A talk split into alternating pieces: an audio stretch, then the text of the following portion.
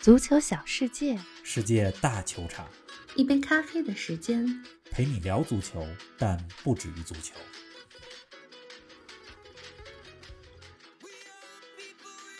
欧洲杯进入第十二个比赛日，苏格兰空有勇敢的心，却没有过硬的实力。克罗地亚虽然已过巅峰，但他们却有莫德里奇。今天，三十五岁的莫德里奇又一次带着克罗地亚突出重围。英格兰一比零战胜捷克，以小组第一挺进十六强。三场比赛不失一球。今天的英格兰带来了哪些惊喜？而想要在淘汰赛更进一步，他们又要解决哪些问题？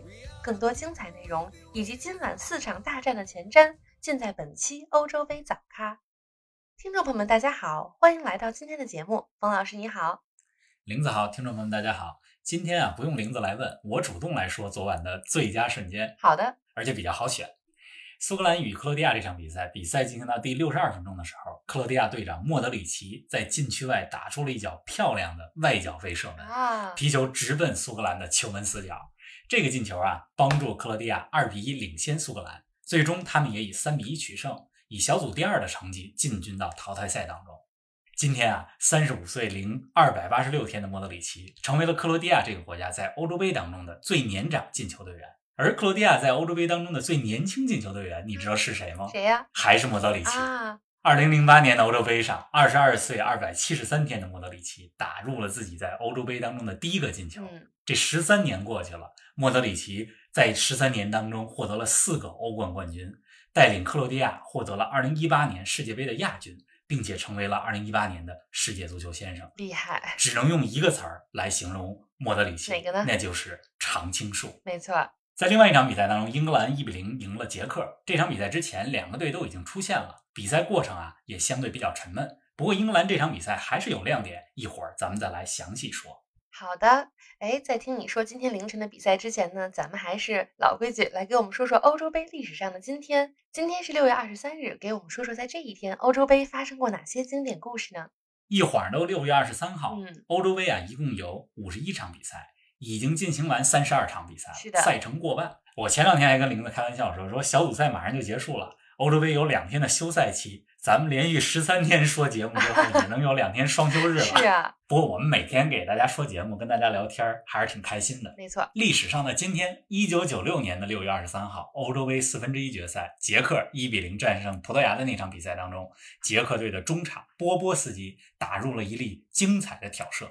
我记得前几期咱们讲捷克时候说过，嗯，捷克总能在欧洲杯当中给人们留下经典的进球。没错，今年是希克在中圈的超远距离吊射，是一九七六年是帕年卡开创了勺子点球的先河，嗯，而一九九六年的六月二十三号这一天，长发飘飘的波波斯基打进的那个挑射，也是永远流传着的经典。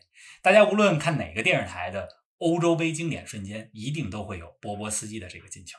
是的，杰克留下了不少经典的瞬间。哎，说完了历史，咱们回到昨晚的比赛吧。苏格兰和克罗地亚的比赛呢，可以说是出现生死战，谁赢谁出线，谁输谁出局。这场比赛的比分大家都知道了，克罗地亚三比一战胜了苏格兰。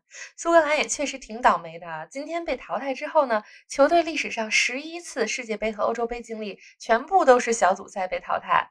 冯老师，你觉得今天苏格兰的表现算是虽败犹荣吗？苏格兰的斗志还是相当昂扬的，嗯，但确实是实力不济，是，尤其是门前把握机会的能力嗯确实有点差。这届欧洲杯啊，是苏格兰时隔二十三年第一次打进世界大赛。前几天我在咱们足球咖啡馆的微博里还说过，我说我小时候看的第一场国际大赛是一九九八年的世界杯揭幕战，是的巴西对苏格兰。没想到再次在世界大赛当中看到苏格兰，就是二十三年以后今年的这届欧洲杯了。这么久了，嗯，而且苏格兰进军欧洲杯的道路也是相当不容易，他们是通过两场附加赛晋级的，而且两场球都打到了点球大战。这一届的苏格兰队可以说是黄金一代，球队当中呢有几个球员是英超的主力，比如队长罗伯逊是利物浦主力左后卫，麦克托米奈是曼联的后腰，是麦金也是阿斯顿维拉的主力。能够进军欧洲杯，而且在家门口能踢两场比赛，我觉得对苏格兰来说已经是一种胜利了。嗯，欧洲杯这三场小组赛吧，苏格兰踢的最好的一场就是上一场打英格兰，战术执行到位，而且全队众志成城。今天这第三场球打克罗地亚，从精神面貌上来讲，苏格兰绝对有着一颗勇敢的心。咱们借用那个电影《勇敢的心》，是的，踢得非常无畏。但技战术层面，苏格兰可以说是完败于克罗地亚，不能说是虽败犹荣。克罗地亚明显比他们要踢得好。哎，那你觉得克罗地亚这次在欧洲杯上能走多远呢？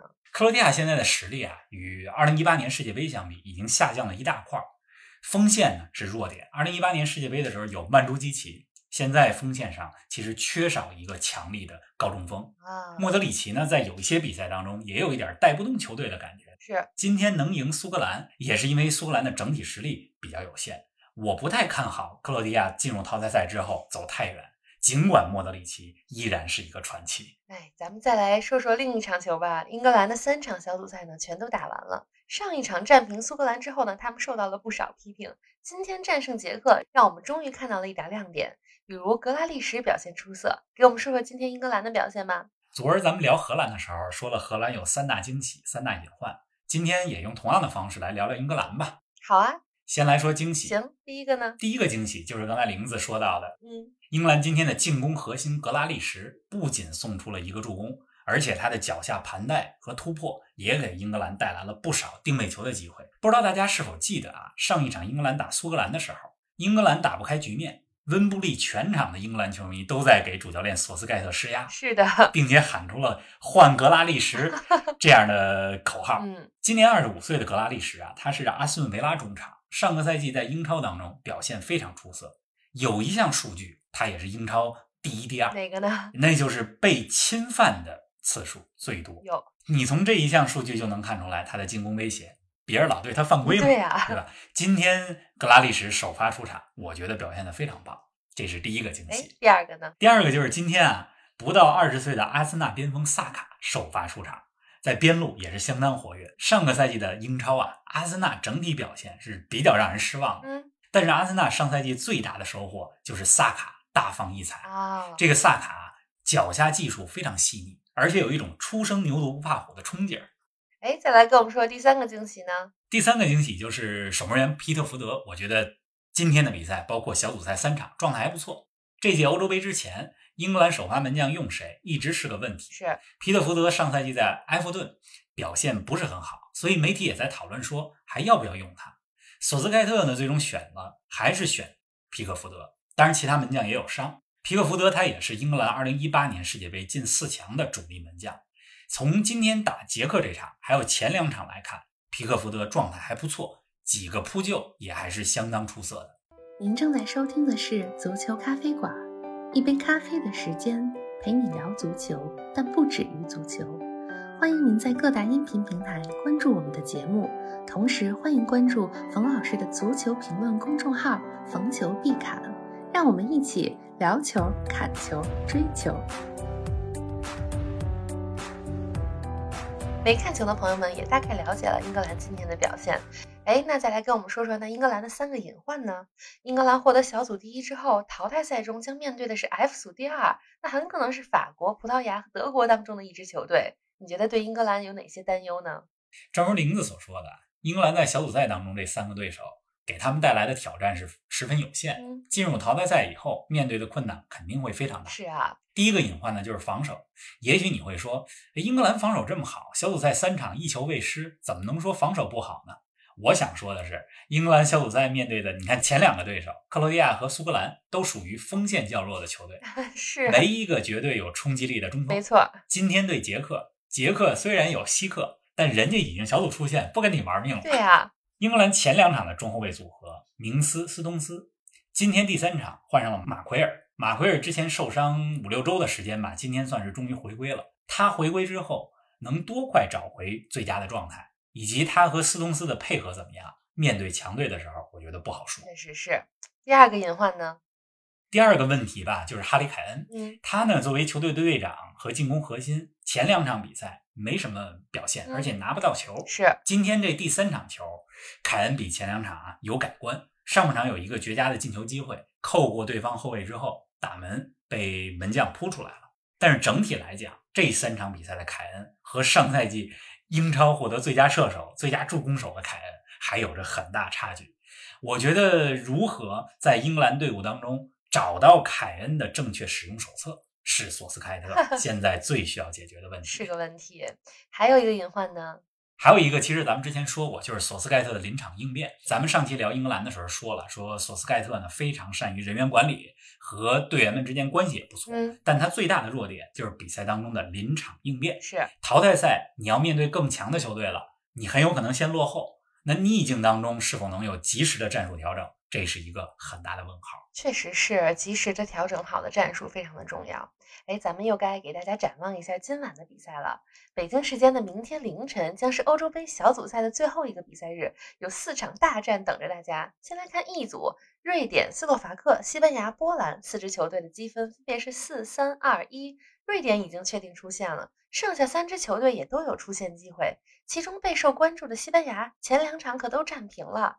咱们都知道，二零一六年的欧洲杯上，葡萄牙小组赛三战三平，勉强出线。那进入淘汰赛之后，却越战越勇，最终夺冠。方老师，你觉得这届的西班牙有可能像上届的葡萄牙一样吗？西班牙今儿晚上对斯洛伐克，西班牙赢球才能确保出线，打平的话有可能出线，但也有可能被淘汰。是斯洛伐克可不是一个容易的对手。